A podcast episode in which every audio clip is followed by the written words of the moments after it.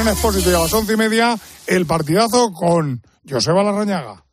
A partir de este momento, Cope te da más. Si quieres escuchar la linterna, puedes hacerlo a través de nuestras emisoras de FM y Onda Media. Y si prefieres oír tiempo de juego, puedes hacerlo a través de nuestras emisoras Cope Más. Y por supuesto, puedes escuchar los dos programas a través de las aplicaciones móviles y también en cope.es. Son las nueve, las ocho en Canarias. Seguimos contando la actualidad de este viernes que te resumo en varias claves.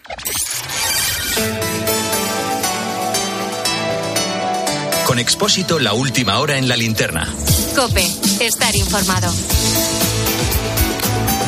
Primera, la policía, la policía rusa ha detenido a varias personas en Moscú y en otras ciudades que participan en actos de defensa por la muerte del líder opositor Alexei Navalny, que ya sabes, ha muerto en más que extrañas circunstancias hoy en su prisión. Uno de los detenidos era un joven que llevaba un cartel en el que se podía leer asesinos. Segunda, el presidente de Estados Unidos, Joe Biden, está intentando convencer a su homólogo israelí, Benjamin Netanyahu, de que acceda a un alto el fuego temporal. Dice que ha hablado por teléfono con él varias veces y en llamadas de casi una hora. Biden confía en ese alto el fuego que permita liberar a los rehenes. Tercera, primeras declaraciones públicas del príncipe Enrique habla por primera vez sobre la enfermedad de su padre, el rey Carlos de Inglaterra. Ha sido en una entrevista con la cadena estadounidense ABC.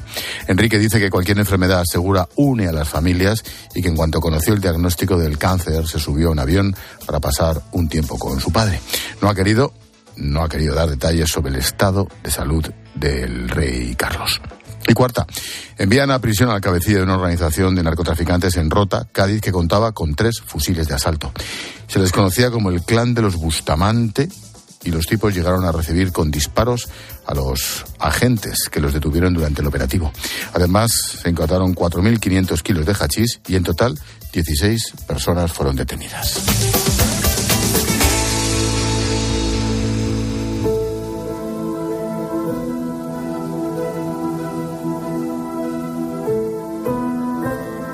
Expósito. La linterna. Cope, estar informado.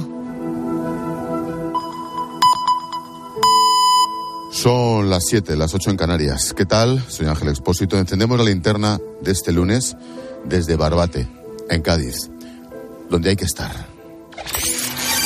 La semana que estamos a punto de cerrar la empezábamos en Barbate, municipio en la provincia de Cádiz, donde se veía el miedo.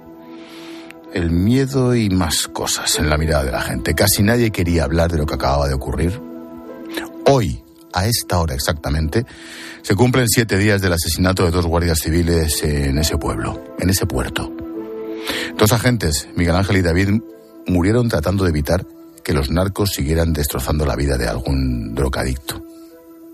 Tras los asesinatos, tan crueles como injustos, la vida que ha quedado destrozada es la de las familias de estos dos agentes.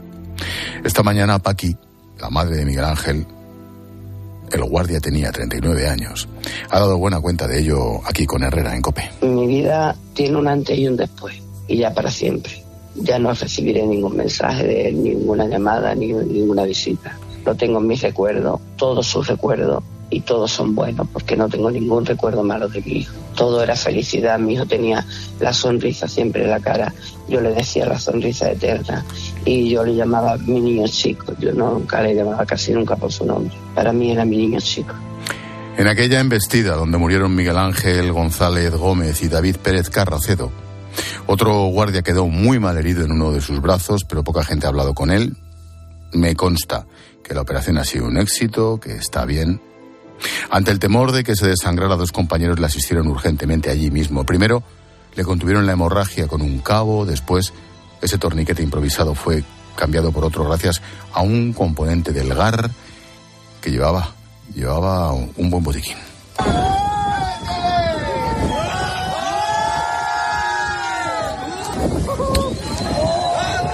Cuando este guardia civil llegó al hospital ya sabía que sus compañeros habían sido asesinados y aunque ha pasado por quirófano y está fuera de peligro, todavía está herido.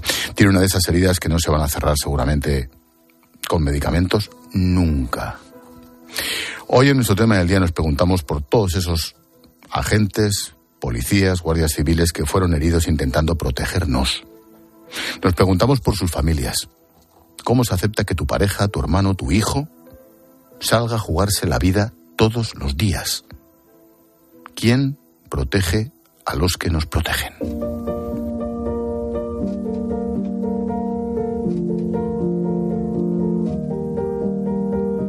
Yo nací en Valencia hace 34 años. Toda mi vida, la verdad es que se me ha dado bien estudiar. Quería opositar, quería ser policía y bueno, pues gracias al apoyo de mis padres eh, se pudo hacer realidad. Un policía no es el que más multa pone, el que más detenido provoca, sino el que cuando sale a la calle todo funciona mejor. La Guardia Civil implica una forma de vida. Tienes que poner un poquito más de tu parte que otras profesiones. Vivimos los peores momentos de, de muchas personas y los vivimos todos los días. En los últimos tiempos hemos sido testigo de un aumento alarmante en las agresiones hacia policías o guardias civiles. Resumiéndolo de una forma muy sencilla, podríamos decir que básicamente las agresiones salen baratas, gratis. Cuando se cumple una semana del asesinato de Miguel Ángel y David en Barbate, cientos de agentes han clamado este viernes frente a las delegaciones del gobierno por tener más y mejores medios policiales y porque se les reconozca como profesión de riesgo.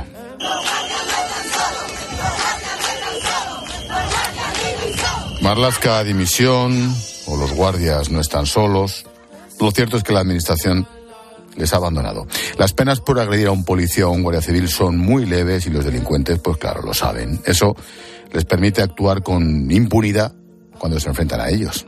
Nos lo contaba en esta linterna allí mismo, en Barbate, Francisco García Gutiérrez, un agente de vigilancia aduanera. Nosotros históricamente hemos tenido embarcaciones de, casco de fibra, robusta y rígida. Al ir estropeándose esas embarcaciones se han ido sustituyendo por embarcaciones semirrígidas. Y quiero dejar constancia de que nos están dando caza. Desde hace un año, cada vez que nos veían con una embarcación en la que estamos en inferioridad de condiciones, nos abordaban, nos intentaban pasar por encima, es decir, nos cazan. Cuando ven que pueden con nosotros, van a por nosotros.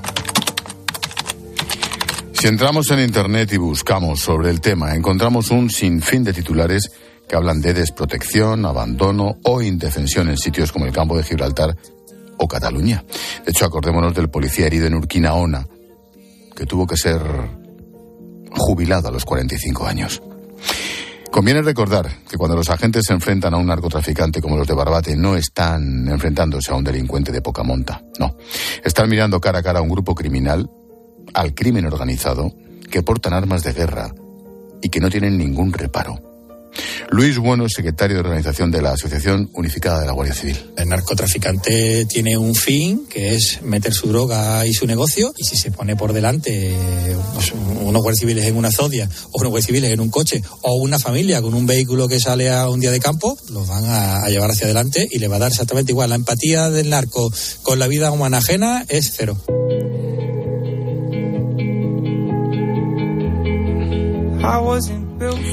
Son muchos los guardias civiles en este caso que han plantado cara al narco, pero no todos viven para contarlo. Daniel Flores, visto lo visto, ha tenido suerte. Es un guardia civil agredido por los narcos en la línea. Su coche fue embestido por otro vehículo que transportaba 500 kilos de hachís. El coche en el que viajaba Daniel quedó literalmente como un papel arrugado. La pierna de Daniel destrozada. La persona que le agredió fue detenida a los pocos meses, pero estuvo solo 90 días en prisión y salió en libertad bajo fianza. El juicio se produjo a los siete años. Daniel, buenas noches. Hola, buenas noches. Oye, lo primero, ¿cómo estás? Bueno, por así un poquito y yo con la pierna. Me están infiltrando y estoy todavía un poquito intentando tirar para adelante. Eso te iba a preguntar. ¿Y de la cabeza cómo lo llevas? De la cabeza, pues sin dormir. No me digas. Dando mi vuelta de la cama. Y ahora con, el, con lo que ha pasado, pues claro, todavía. Claro, te iba a preguntar que ahora estás reviviendo todo, pero Todo, todo. ¿qué, qué quieres que te diga, macho? Todavía has tenido suerte, Daniel. Ya, esto me dice todo el mundo. Tío, estás vivo, estás con tu familia, pero... eh, todo lo que te diga es para nada. Oye, estos días te he escuchado decir, te escuché en cuatro, en Telecinco, estos días atrás, comillas, Sí. nosotros asumimos nuestro riesgo, pero lo de Barbate es una ejecución. Los dejaron, los dejaron vendidos. Bueno, no, la verdad que no sé las circunstancias, no sé lo que pasó allí, No sé cómo pudo ocurrir eso, no sé cómo los compañeros estaban metidos en, en esa embarcación tan pequeña y, y cómo pudieron ejecutarlo como lo ejecutaron. Desconozco la- las causas. En, en- en tu caso, ¿cómo vive la familia lo que os pasa? Porque todo el mundo que tiene un, un marido un padre un hijo guardia civil y está en una zona como esa, como en la que tú trabajas, sabes que te puede pasar. Estás en primera línea de guerra. Sabes que puede ocurrir y que es tu trabajo. Pero una vez que llegas a casa con la pierna destrozada, que te operan, que te vuelven a operar, que te rehabilitan, que vuelves a estar en rehabilitación, ¿cómo lo lleva la familia? Porque la familia para ti es fundamental.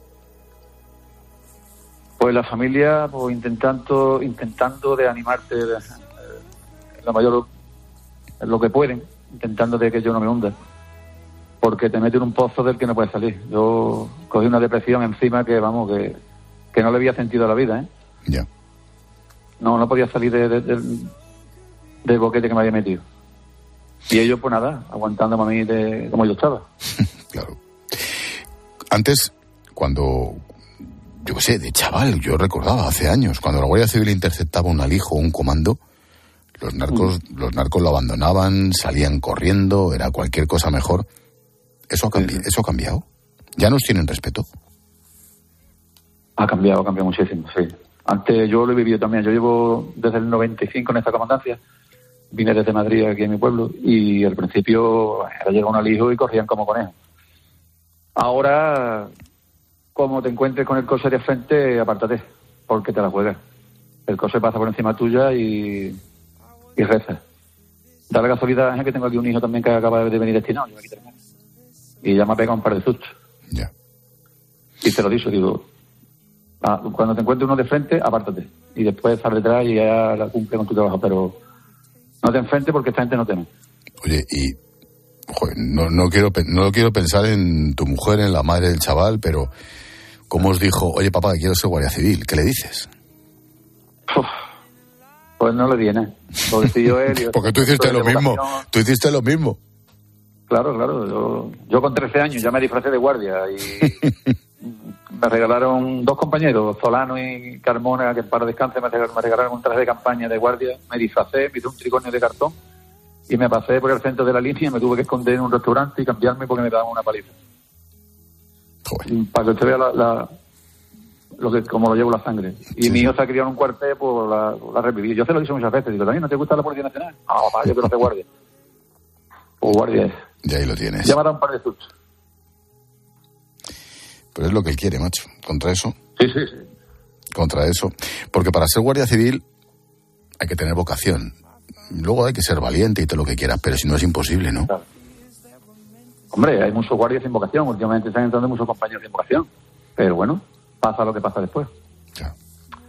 Se enfrentan a situaciones que, que tienen que salir como puedan. Oye, ¿qué dirías? Y ya es la última, eh, te dejo en paz, Daniel. ¿Qué dirías a los a las familias de Miguel Ángel y de David? Lo que he pasado yo y, y- y- y no es nada comparado con, con lo que han pasado estas criaturas. ¿Qué le puedo decir a los consueles? Que sean fuertes y que tiren para adelante y que todo el cuerpo, desde el primer al último guardia, estamos con ellos y vamos, es lo que le haga falta. Está en nuestros corazones y nuestras mentes. No nos olvidamos de ellos nunca. Y el compañero que ha salido herido, que tiene todo nuestro apoyo, que ánimo, que se sale y mucha fuerza y, y para adelante siempre. Y sabes qué es lo más importante, porque vosotros va de suyo que les vais a apoyar, que la inmensa mayoría de los españoles estamos súper orgullosos de los que vestir de verde, de los que vestir de verde, Daniel.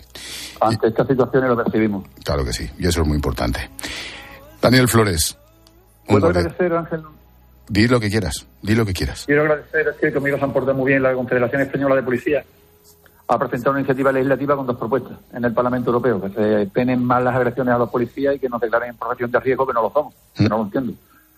Un bailarín, por ejemplo, tiene profesión de riesgo y un cantante, y un policía local y una china, nosotros no. Entonces, han presentado una propuesta ante el Parlamento a ver si sale para adelante y, y quería agradecérselo. Precisamente de eso vamos a hablar en los próximos minutos. Si Ah. lo quieres escuchar, me has hecho un spoiler. Si lo quieres escuchar, ya verás cómo lo tocamos. yo solamente es un agradecimiento. Claro que sí. Daniel, que te cures del todo, que ánimo y que, lo dicho, estamos muy orgullosos. Suerte, amigo. muchísimas gracias. Un abrazo.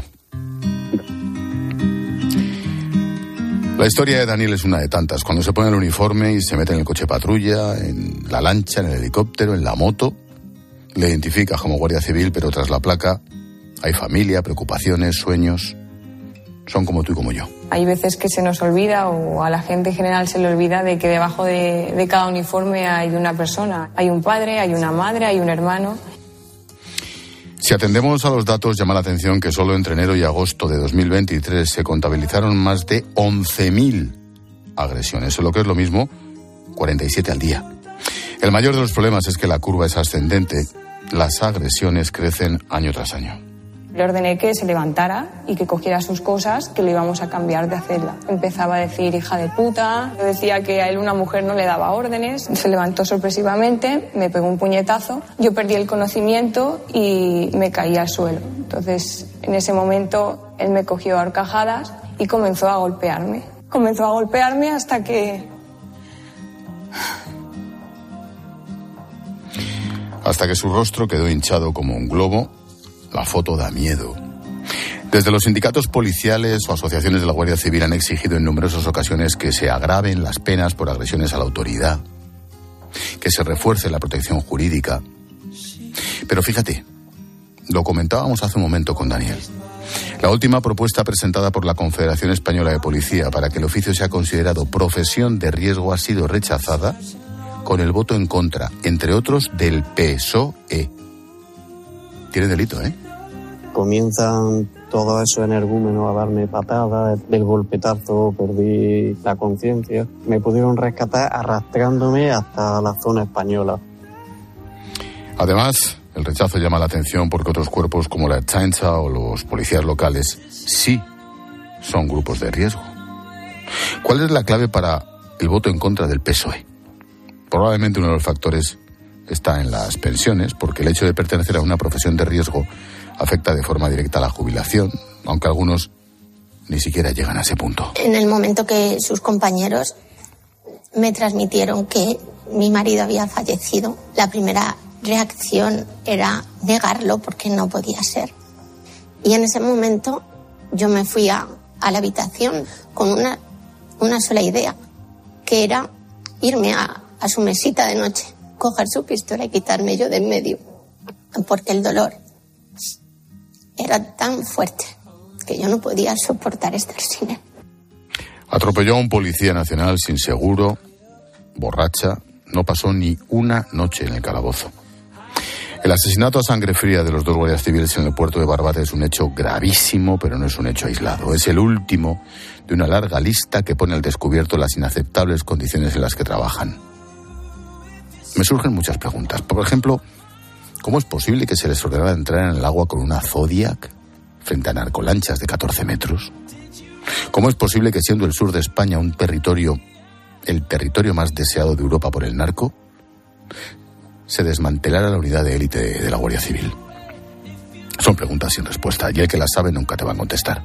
Conviene tener claro que mientras sigamos así, estamos pidiendo a la policía y a la Guardia Civil que ganen una guerra sin armas y con las manos atadas a la espalda. Nos entró un servicio. Este ahora mismo le ha manifestado que, va a quemar, que la va a quemar viva. Recibido. Avisamos que íbamos a entrar, gritamos policía, ver una persona que se te abalanza encima con un cuchillo. Noté que me había pinchado. Yo pensé que estaba muerto, sinceramente. Estuve vomitando sangre horas, hasta la tarde. Tenía puntos de sutura exteriores, tenía puntos de sutura en la garganta. Nos visitó un ángel ese día. Te recuerdo que esa propuesta del sindicato de policía, presentada para considerarle profesión de riesgo, ha salido adelante porque la mayoría del Parlamento Europeo lo ha sacado adelante, pero eso sí, el voto en contra de los socios habituales y del PSOE. Menudo papelón, ¿eh? Volviendo al caso, cuando les ordenemos entrar en un narcopiso sin chaleco antibalas o haciéndoselo comprado con su sueldo, tiran la puerta abajo, se meten para adentro. Cuando les pidamos que en Ceuta o Melilla hagan frente a una avalancha, también lo harán. Pero el hecho de que el que está detrás tuya dándote palmada, el que te incita a ir a la calle, a esto, lo otro, el que te llena los oídos de buenas palabras, es el que realmente te, te traiciona. Eso es- no, no, tiene, no, tiene, no tiene nombre. El sentimiento de impunidad por parte de los delincuentes y la desprotección es el caldo de cultivo perfecto. Y eso, unido a la erosión del principio de autoridad, convierte las agresiones en una bomba de relojería. Ella conducía bajo los efectos de sustancias estupefacientes, carecía del seguro obligatorio y la ITV. Yo esperaba que ella tuviese un castigo. No va ni un solo día a la cárcel, ni un solo día al calabozo y realmente no pasa nada. No pasa nada por quitarle la vida a una persona o por quitarle la vida, en este caso, a un guardia civil. No pasó nada. Es crucial que los políticos tomen decisiones, proporcionen materiales, personal. Solo así podrán cumplir con su labor de manera segura y eficaz partiendo de la base del riesgo que tiene su mero trabajo. ¿eh? Eso se traduce en que nosotros podamos seguir con nuestra vida, nada más y nada menos. Esa que a veces es aburrida, monótona, pero que gracias a ellos es muy segura. ¿Qué garantías le das tú a un ciudadano para protegerlo si la persona que lo tiene que proteger no está protegida? Muchos de los testimonios que has escuchado en este rato son agentes de la Confederación Española de Policía. Este sindicato trata de denunciar la incertidumbre y la desprotección a las que se enfrentan los agentes cuando se ven en situaciones de riesgo. Lo han hecho a través de un documental titulado ¿Quién nos protege? David Pola es portavoz de la Confederación Española de Policía. David, ¿qué tal? Buenas noches. Muy buenas noches, Ángel. Oye, me manda un amigo guardia civil una relación, me lo mandó esta mañana. Profesiones de riesgo. Y me pone mineros, personal de vuelo, ferroviarios, bailarines, trapecistas, cantantes, el mundo taurino, bomberos, policías locales, Erchaina, Mossos y Policía Foral de Navarra. ¿Cómo es posible, en qué cabeza cabe que se vote que no a que vosotros, los guardias civiles, sois profesión de riesgo? En ninguna. Es especialmente doloroso, injusto y además profundiza en el abismo que ya existe entre el Ministerio de Interior y el Gobierno de España y el conjunto de policías nacionales y guardias civiles. Estamos cansados de escuchar que se apoya el trabajo policial y que nuestro papel en la democracia es esencial. Pero más allá de esas palmaditas en la espalda, nadie refuerza nuestros medios de protección físicos y jurídicos. Y por eso hemos ido a buscar el amparo en Europa. Una vez que se ha aceptado, a pesar del voto en contra de los socios y del PSOE, mm, ¿ahora qué? ¿Qué os dicen? ¿Qué esperáis? Bueno, eh, ahora con el voto a favor de gran parte de la Cámara podremos el día 19 de marzo expresar y defender nuestro proyecto, que es mejorar la seguridad jurídica de nuestros compañeros, consiguiendo ese nombramiento como profesión de riesgo de policías nacionales y guardias civiles, al igual que tienen las fuerzas y cuerpos de seguridad de las comunidades autónomas, las policías locales, y recordamos que entonces, el 19 de marzo, el PSOE tendrá una oportunidad de oro para enmendarse a sí mismo y rectificar y mostrar su respaldo a esta reclamación que puede ser votada y tramitada en el Parlamento Europeo. Creemos que lo que estamos pidiendo es justo. Somos las únicas policías de España que no tienen ese reconocimiento. Además, también pedimos que se endurezcan las penas en el Código Penal para aquellos que se atrevan a agredir a los policías nacionales y a los guardias civiles. Esta escasa protección jurídica crea y propicia una sensación de impunidad en los criminales. Y es lo que está pasando en el campo, en el campo de Gibraltar. Sale más económico agredir a un policía que enfrentarse quizás al líder de una banda si se ha perdido un alijo. Mm, te iba a preguntar, David, a ver, que Dios me perdone, lo, por ver algo, no digo positivo, pero para algo que haya servido los asesinatos de David y de Miguel Ángel, es que nos ha removido la conciencia a todos, ¿no? Seguramente a la sociedad española los primeros, ¿no te parece? Mire, nosotros llevamos un año y medio con esta campaña. Fíjese el esfuerzo que hay detrás de esto, de poner en marcha un documental, un proyecto audiovisual que eh, quiere contar la realidad que se oculta normalmente en los medios. Para nosotros no está oculta, pero sí que en los medios, pues eh, normalmente no suele tener mucha atención, nadie lo cuenta y que se silencia pese a que esconde dramas muy duros. Para nosotros lo que ha pasado eh, en Barbate es durísimo. Pero llevamos un año y medio denunciándolo. Hay más casos.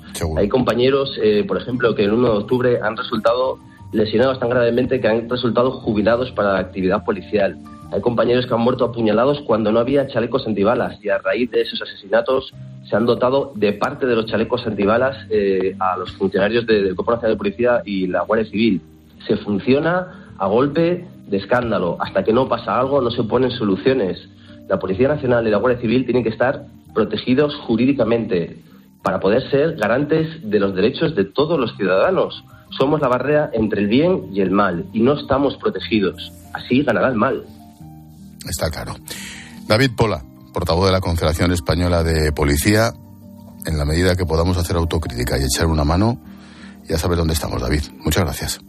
Muchísimas gracias, Ángel. Adiós. Buenas noches. Hoy en nuestro tema del día hemos tratado la desprotección que sufren los agentes de las fuerzas y cuerpos de seguridad del Estado, guardias civiles, policías. Lo hemos hecho desde la perspectiva de los heridos y de sus familias, claro. Concienciémonos de que desproteger a policías y guardias civiles, como les pasó a David o a Miguel Ángel, nos deja vendidos ante los malos. Aunque ahora mismo los que están vendidos son ellos.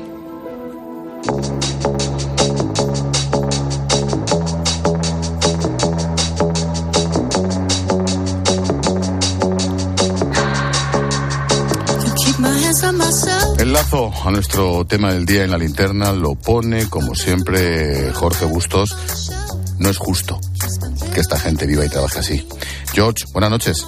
Buenas noches, Ángel. La verdad es que es un clamor eh, la petición que están haciendo, las protestas que están haciendo los guardias civiles, los policías, destacados en la zona en demanda de mayores medios personales y materiales para luchar contra el narco. Han pasado una semana ya desde el asesinato de los dos guardias civiles, sin que la respuesta del gobierno se haya reducido a, nada más que convocar seis plazas, seis plazas de policía sin dietas y por seis meses. Ese es todo el refuerzo con el que esperan eh, eh, sustituir el Oconsur, la unidad de élite de más de 150 agentes que estaba ganando la guerra al narco y que Marlaska desmanteló sin dar explicaciones. A día de hoy ni ha dimitido, que sería la mejor forma de asumir su responsabilidad, ni, ni quiere atender las, las, las quejas desesperadas no solo de, agentes eh, eh, de la Guardia Civil y de policía, sino también de la fiscal antidroga de Cádiz, de los jueces, ha tenido que ser un juez eh, novato y ole por su coraje, recién salido de la, de la escuela, el que se haga con, con, el caso del asesinato de los dos guardias, de Miguel Ángel y David. En fin, la situación es de excepcional, de excepcionalidad y como tal debe ser tratada. Si, si Euskadi durante los años de plomo tenía un tratamiento policial específico, con buenos sueldos, con un plus de peligrosidad para los agentes que se jugaban allí la vida, con la misma razón debe tenerlo el campo de Gibraltar en estos momentos. Creo que las reivindicaciones de los policías guardias civiles son justas, así lo ve toda la sociedad española y es incomprensible que el gobierno de España no declare ya eh, esa zona como de especial singularidad para proteger a los guardias civiles y que no tengan el índice de rotación por estrés que tienen en estos momentos. Nadie aguanta allí combatiendo al narco demasiados meses y eso tiene que terminar si queremos ganar la guerra al narco y darle un futuro a esa zona.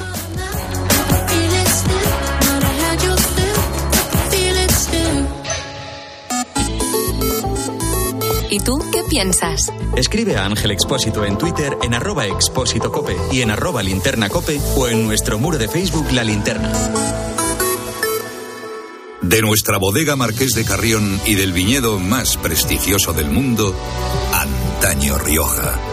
Un vino único con la calidad y tradición de antaño. Desde 1890, el esfuerzo de una familia. Antaño Rioja. También disponible en garcíacarrión.com. Escuchas Cope.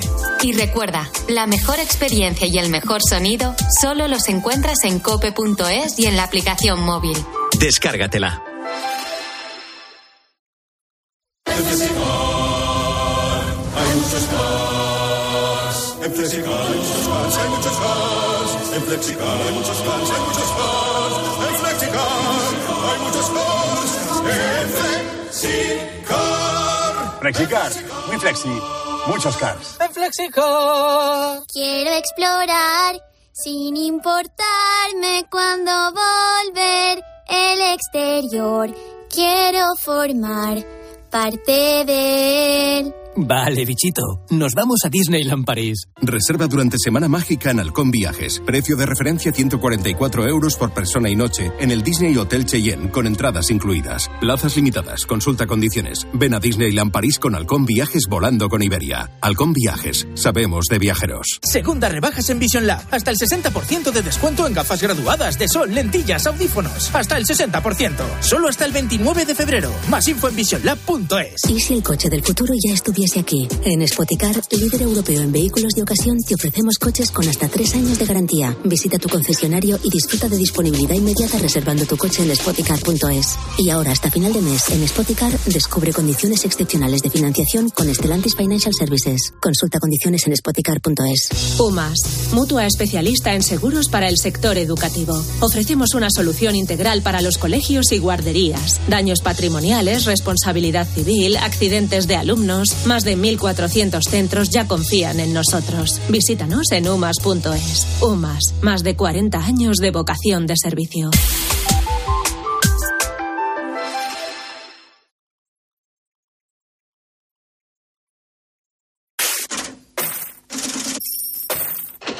Expósito. La linterna. Cope. Estar informado. Entramos en clase de economía, tenemos nuevo dato récord de deuda, un billón y medio de euros. En diciembre siguió subiendo para sumar casi otros 72 mil millones más por parte de nuestras administraciones. Aún así, el ministro de Economía, Carlos Cuerpo, se muestra positivo. 2023 ha terminado con un 107,7% de deuda del conjunto de las administraciones públicas con respecto a nuestro PIB, es decir, cuatro puntos por debajo del dato de 2022 y batiendo las expectativas, batiendo incluso nuestras previsiones para el final de año.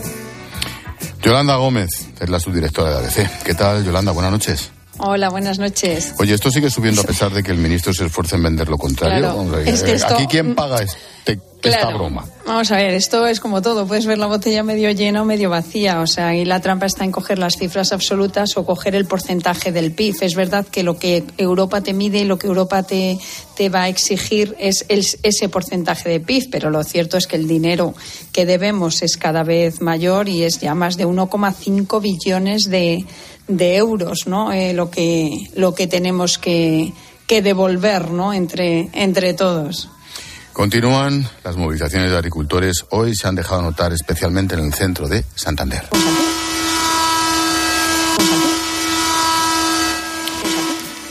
Ha habido manifestaciones en carreteras de Cataluña, la Comunidad Valenciana, todo tras la reunión de ayer entre el ministro Planas y organizaciones agrarias que, como contamos en esta linterna, no llegó a buen puerto como estaba previsto. Los agricultores mantienen el pulso, Yolanda.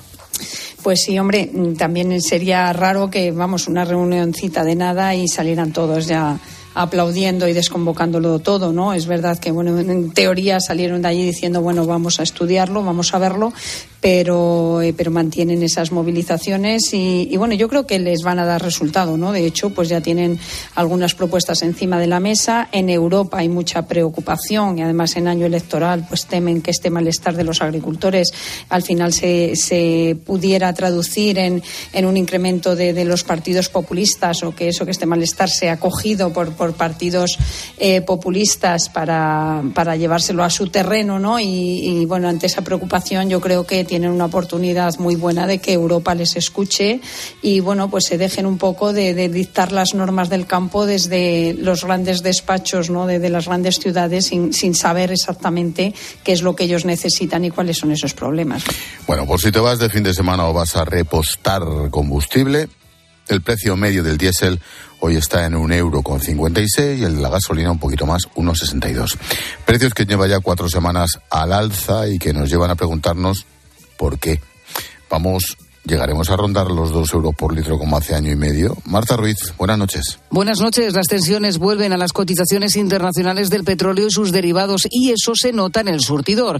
Los carburantes acumulan una subida del 2,5% desde el inicio del año, rompiendo con la tendencia a la baja a cierre del 2023. Inés Cardenal, de la Asociación Española de Operadores de Productos Petrolíferos. Por un lado tenemos la crisis del Mar Rojo, que está afectando un poco a los, a los movimientos ¿no? de, crudo, y por otro lado, pues bueno, eh, parece que la, la, demanda está tirando con fuerza en, en países como China o incluso como Estados Unidos eh, para el que se anticipaba una recesión que parece que está que está en este momento descartada eh, y que está y que está creciendo, ¿no? A lo que se suma una caída de la oferta por parte de los productores de la OPEP, aunque en temas de energía es difícil hacer previsiones, desde el sector descartan de momento que vayamos a tocar máximos del verano del 2022 cuando la guerra en Ucrania llevó el litro de carburante por encima de los dos euros. Llenar el depósito sigue siendo sensiblemente más barato que hace un año. Pues menos mal, pero hay cambio de tendencia, Yolanda. remember.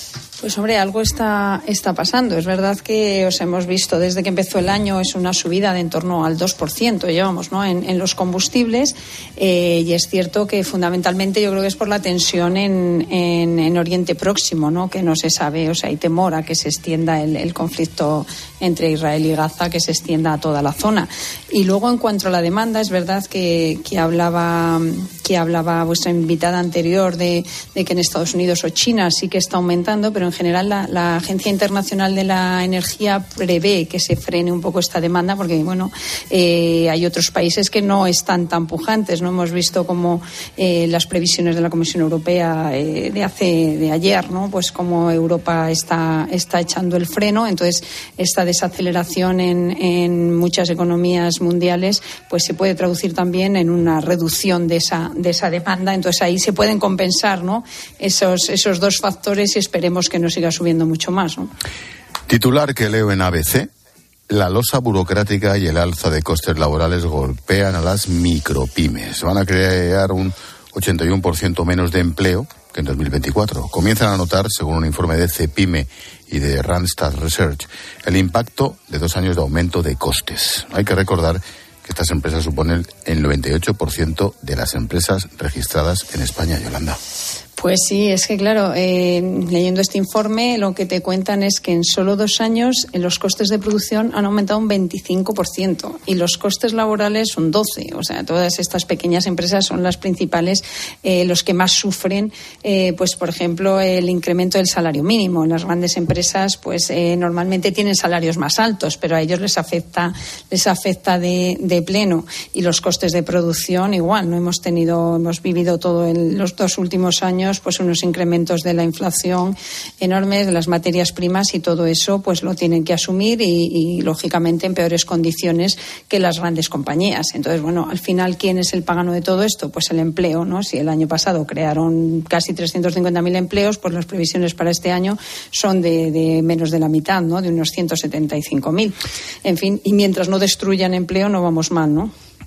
La brecha salarial, hablando de empleo, entre hombres y mujeres funcionarios alcanza el 8%, datos de CESIF, que asegura que las mujeres con contratos temporales son el doble que los hombres.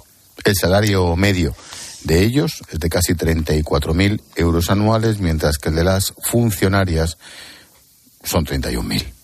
¿Por qué? ¿Cómo lo ves? Pues la verdad es que llama la atención, ¿no? Porque dices, bueno, y en el, y en el sector si en algún que en el sitio, privado. Claro, claro, claro. Si en algún sitio tendría que ser fijo, claro. Tendría que ser, tendría que ser igual, porque dices, bueno, un funcionario que más da que sea mujer que sea hombre. Entonces, la verdad es que escarbando un poquito en los datos, lo que ves es que al final esto es consecuencia de que, por un lado, la temporalidad en el sector público, y parece mentira, es el doble que en el privado. Hay un 30% de trabajos temporales y las mujeres eh, doblan también a los hombres en estos trabajos temporales. Y luego luego está también el hecho de los contratos a tiempo parcial, que las mujeres, hay tres veces más de mujeres en el sector público teniendo este tipo de contratos que los hombres. Entonces, juntando esas dos cosas, temporalidad y, eh, y contratos a tiempo parcial, pues se pueden explicar esas diferencias, porque desde luego en los funcionarios el que saca una oposición, saca una oposición y te da igual que seas mujer, que seas hombre, que vas a tener un sueldo idéntico, ¿no? Pero son en estas, en estos dos factores donde, donde hay que buscar esas diferencias y desde luego habría que pedir a, las administraciones que, redujeran eso. No tiene sentido que la temporalidad en el sector público duplique la, del sector privado, ¿no? O, o, estas diferencias entre sueldos de mujeres y hombres. Y una cosita más, segunda semana consecutiva en la que el IBEX cierra en rojo. Al contrario que las bolsas europeas, la bolsa española mantiene una tendencia negativa se aleja del nivel de, la, de los 9.900 puntos.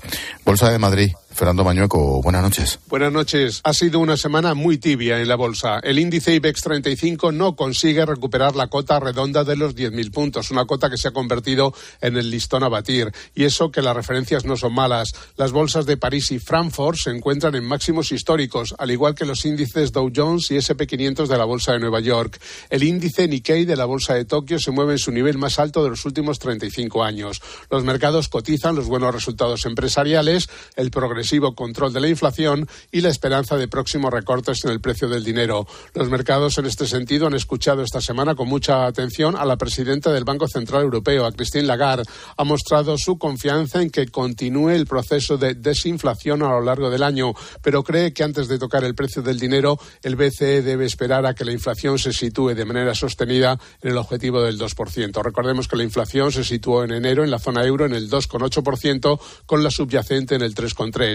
Lagarde cree que la actividad económica se va a recuperar en este año después del estancamiento que ha sufrido en el último trimestre del pasado. Según las estimaciones de la Comisión Europea, la economía de la zona euro ha crecido un 0,8% en 2023. Eso son cuatro décimas por debajo de sus anteriores proyecciones.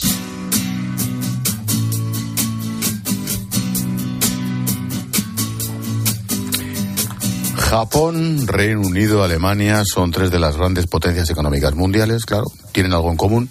Las tres entraron en recesión en 2023. La japonesa y la británica lo hicieron además inesperadamente.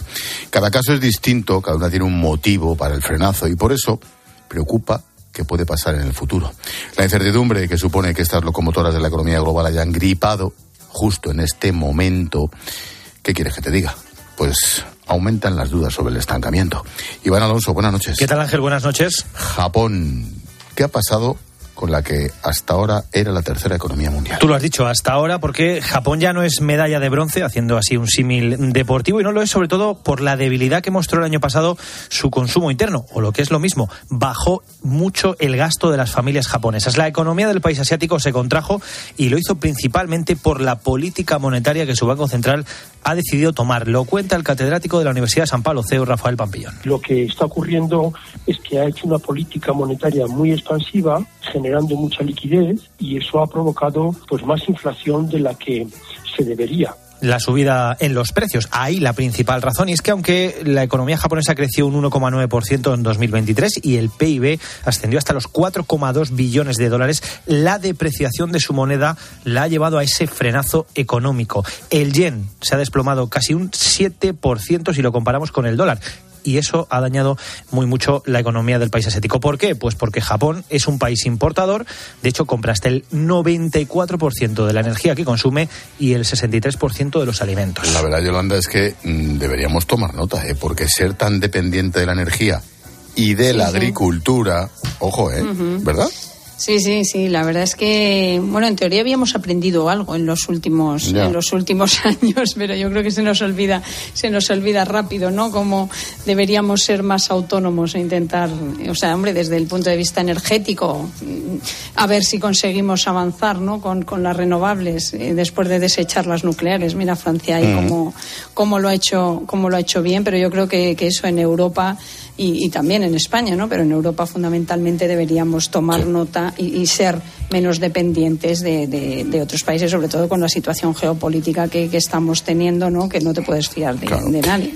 Tras Japón, Alemania también todo a pesar de la debilidad mostrada por Berlín. ¿Qué pasa? Sí, este caso es curioso, Ángel, porque Alemania es verdad que no ha confirmado todavía su recesión, pero los organismos oficiales ya la dan por hecha. Hemos hablado alguna vez aquí de la locomotora europea y de cómo su ritmo se ha frenado. Ahora mismo, la que es la principal economía de la zona euro no funciona nada bien. Su motor se ha gripado. Se ha gripado por, por razones geopolíticas. El hecho de estar cerca de Ucrania, de el gas que lo tenía muy barato de Rusia ahora se le ha acabado y tiene que comprarlo a otros países. Y esto ha hecho que la economía de la zona euro casi también entre en recesión en conjunto. Nos hemos quedado al borde. En el caso alemán, los precios de la energía, la inflación hicieron que su economía se contrajese tres décimas en el último trimestre del año, pero también más cosas. Otro problema inesperado. Tiene una crisis inmobiliaria, sobre todo en el terciario, oficinas, porque han construido mucho. Tienen una crisis no como la del 2008, pero una crisis que ha hecho que algunos bancos pues tengan dificultades porque las hipotecas no todas se pagan y que las empresas pues tampoco devuelvan esos créditos.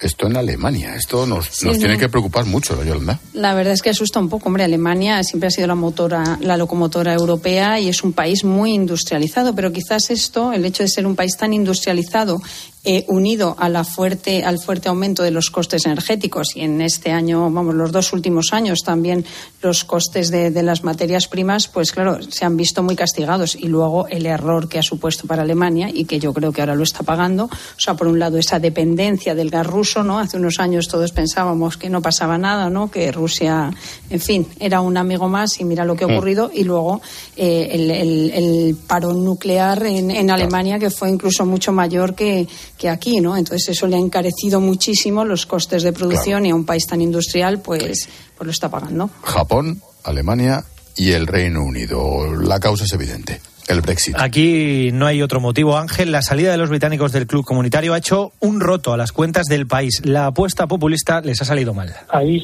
Reino Unido se la jugó y le ha salido mal, porque ahora si quiere vender a, a la zona del euro o a la Unión Europea en su conjunto, 400 millones de habitantes, pues tiene que pagar un arancel. El mismo que paga China o el mismo que paga Estados Unidos, el mismo que pagan países terceros. Antes no pagaba arancel no se dieron cuenta, Ángel, o no quisieron darse cuenta de que la Unión Europea era su principal cliente. Ha querido tener su propia política económica y eso le ha sacado del paraguas europeo. Y no solo eso, tiene un problema con el cierre de fronteras Reino Unido, porque el país se nutría de mano de obra barata de los países del club comunitario.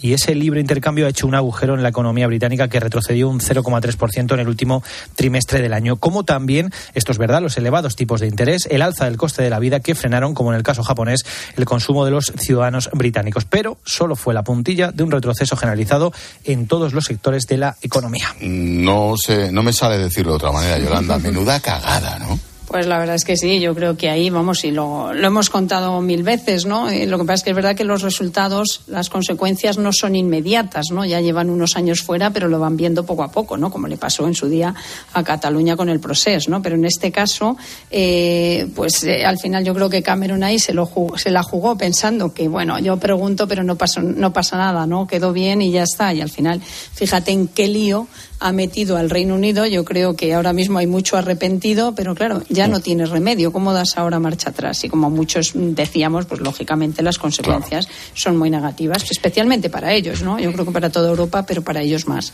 Iván, ¿y España qué? Bueno, aquí esto es importante. Es verdad que es complicado saberlo. Tenemos que estar muy pendientes porque este estancamiento nos afecta. Que las grandes economías gripen nos repercute. Es verdad que nuestra economía será la que más crezca de la zona euro en 2024, pero esto puede verse limitado si las demás potencias no tiran. Nosotros les vendemos a ellos, nosotros somos sus proveedores. Eso nos afecta y luego nuestras exportaciones de coches, nuestras exportaciones de productos químicos, de productos farmacéuticos. España es un gran productor también de, de, de agroindustria.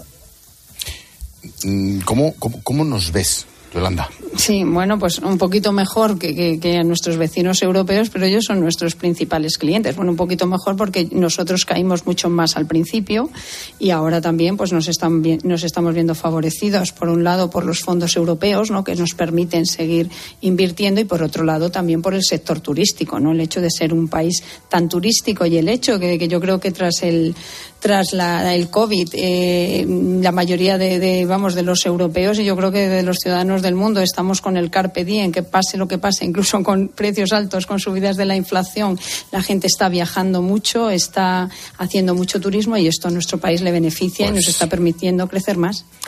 Pues estemos atentos que cuando la baba de tu vecino, ya sabes. Sí, sí. Gracias, Yolanda, como siempre. A vosotros, buen Adiós, fin de semana. chao, Adiós. Chao.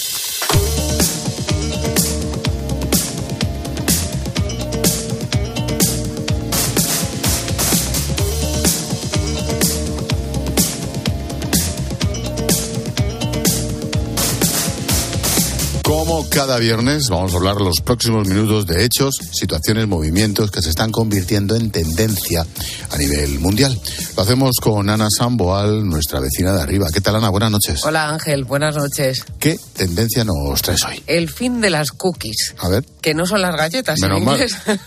es eso que aceptamos cada vez que abrimos una página web y que no sabemos bien qué es. Pues parece que puede acabarse o desde luego eso sí va a cambiar drásticamente porque Google, el gran buscador, está decidido a acabar con las cookies de terceros. Bueno, vamos a ver, vamos a empezar por el principio. ¿Qué es exactamente, hablando de informática, una cookie? es información privada sobre ti, sobre mí, acerca de cualquiera que abra una página web. Cuando entras en una red, tu ordenador está identificado. Tu experiencia de navegación le dice a la página o al buscador como Google o como Bing y a los desarrolladores de esas páginas qué es lo que vemos, qué es lo que incluimos en los carros de la compra, qué nos gusta, qué no. Eso les sirve para mostrarnos contenidos que pueden resultarnos interesantes, para vendernos lo que no queremos eh, y lo que queremos, la publicidad personalizada y para dar pistas también, ojo, al ciberdelincuente de cómo nos puede hacer daño.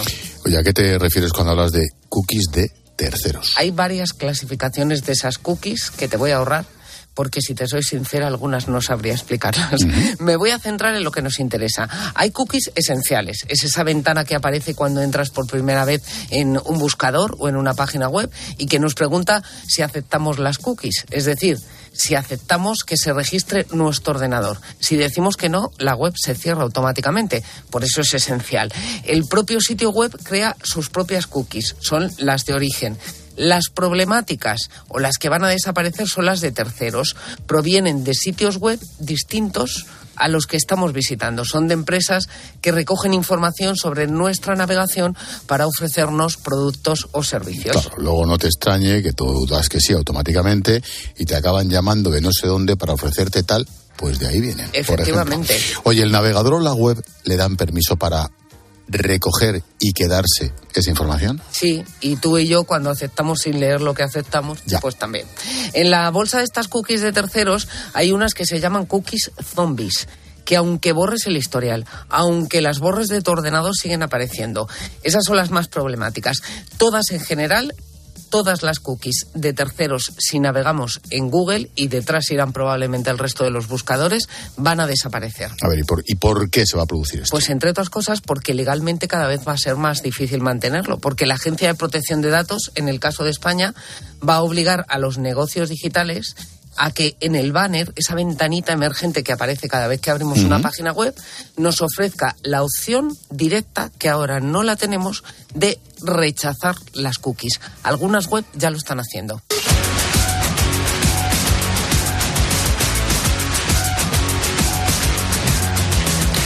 ¿Qué consecuencias tiene esto? Pues que va a ser imposible medir el impacto de una campaña publicitaria en la red. O no podrán medirla los anunciantes, que van a tener que fiarse de las métricas de Google. En el Reino Unido ya lleva unos meses probando una herramienta que ofrece esa información a terceros de sus usuarios, pero según Google respeta también su privacidad. Sea esta herramienta, sea otra fórmula, lo que está claro es que cambia el marketing cuando llegue, porque Google dijo que iba a suprimir esas cookies de terceros en 2022, después dijo que lo haría en 2023 y ahora dice que lo va a hacer progresivamente a lo largo de este año 2024. ¿Cómo va a cambiar el marketing digital entonces? Pues sospecho que como quiera Google. A partir de ahora, recibiendo nuestra información de navegación como usuarios y vendiéndola empaquetada a terceros, creo que se va a hacer de oro. Pero también va a tener la capacidad, me atrevería a decir que casi monopolística, de orientar como quiera el mercado de la publicidad digital. Hasta ahora hay muchos que tienen mucha información sobre nosotros porque pagan a Google para que dé acceso a nuestros ordenadores para ofrecernos sus productos. Ahora Google se queda con la información y veremos cómo y a qué precio comercializa a esos terceros. Estará filtrada en todo caso por el buscador. Caramba. Oye, las empresas de publicidad, los propios anunciantes, ¿cómo se preparan para eso? Algunos medios lo están denominando apocalipsis. Ah, muy bien. No te digo más, es un cambio de paradigma en Internet, eso seguro. Y las empresas de marketing digital esperan que con la inteligencia artificial les ayude a recopilar información sobre nosotros. Está previsto que este próximo mes de marzo la Comisión Europea saque una regulación específica. Todo de momento provisional, lo único seguro es que si quieren información sobre nosotros van a tener que ser muy transparentes. ¿Quiénes son? ¿Para qué quieren nuestros datos? ¿Qué van a hacer con ellos?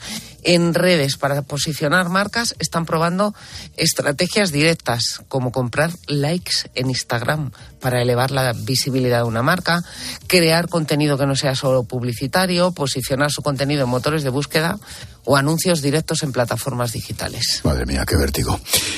Estaremos atentos porque esto sí que nos afecta a todos de un modo u otro a lo largo del día muchas veces. A todos los Seguro. negocios digitales. Seguro. Oye, Ana, el domingo, especial Cal Cascabel, elecciones en Galicia en 13TV. ¿A qué hora empiezas? Empezamos a las ocho y media con los sondeos a pie de urna y a las diez entramos en directo con el análisis. De 10 a 12 pues va a estar con nosotros eh, em, em, expertos, el director de ABC, el director del debate, van a estar Paco Vázquez, José Manuel Otero Novas, eh, estará con nosotros Mar Vidal. Espero que tú estés por allí. Por supuesto. Pues allí te esperamos. Hacemos el especial en la radio y en cuanto termine me subo a hacerte una visita. Ahí nos vemos. El domingo, en 13TV, especial Cascabel, elecciones en Galicia. Ya sabes, el domingo por la tarde-noche. Gracias, Ana. Gracias Ángel, buen fin de Adiós, chao. semana.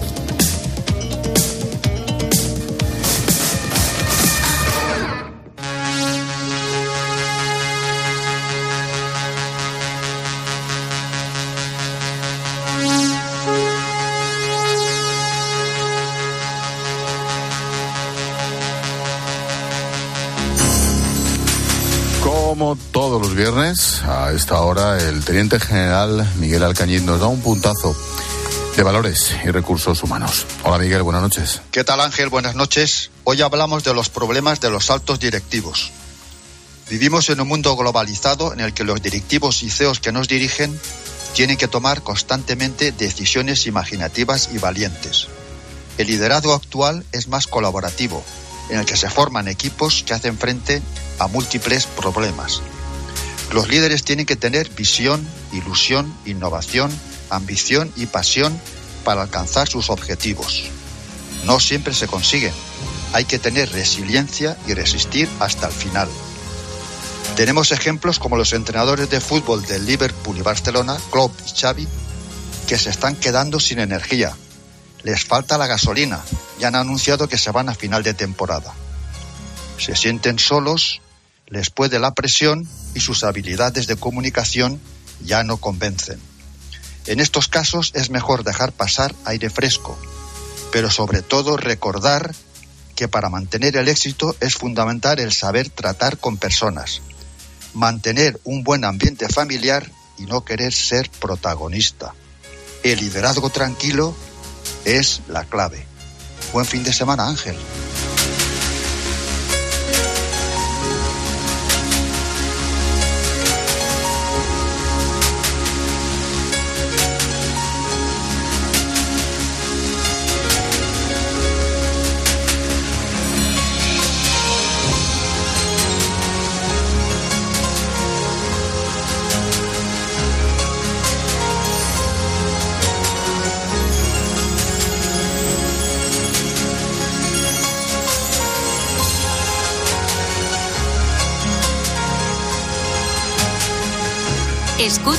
La linterna. Con Expósito. Cope, estar informado. El deporte se vive en el partidazo de Cope con Juanma Castaño. Yo creo que el Barça piensa que si pone a Márquez ahora le sirve de prueba para ver si vale para el año que viene. Es yo que- también, yo pienso como tú. Yo creo que ya saben que no, ¿eh? Yo creo que ya saben. desprecia y tal. Que no, que opción de futuro, Rafa Márquez no. Y si lo pone y sale medianamente bien, digamos Claro. que el Barça, por lo que sea, sale medianamente bien. Yo te digo que dice, pues, pues que se quede Márquez. De lunes a viernes, desde las once y media de la noche. La mejor información deportiva y el mejor análisis lo encuentras en el partidazo de Cope con Juanma Castaño, el número uno del deporte. Quiero un auto que me mole. Nuestra oferta es enorme. Yo mi coche quiero tasar. Nadie le va a pagar más. En la huellas quieres buscar. El de Sevilla de Perlas me va. Te lo traemos de saldo está. 15 días para probar, mil kilómetros para rodar.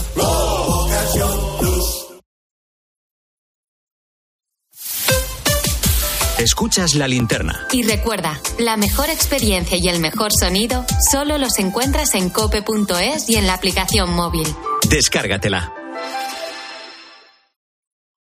De nuestra bodega Marqués de Carrión y del viñedo más prestigioso del mundo, Antaño Rioja.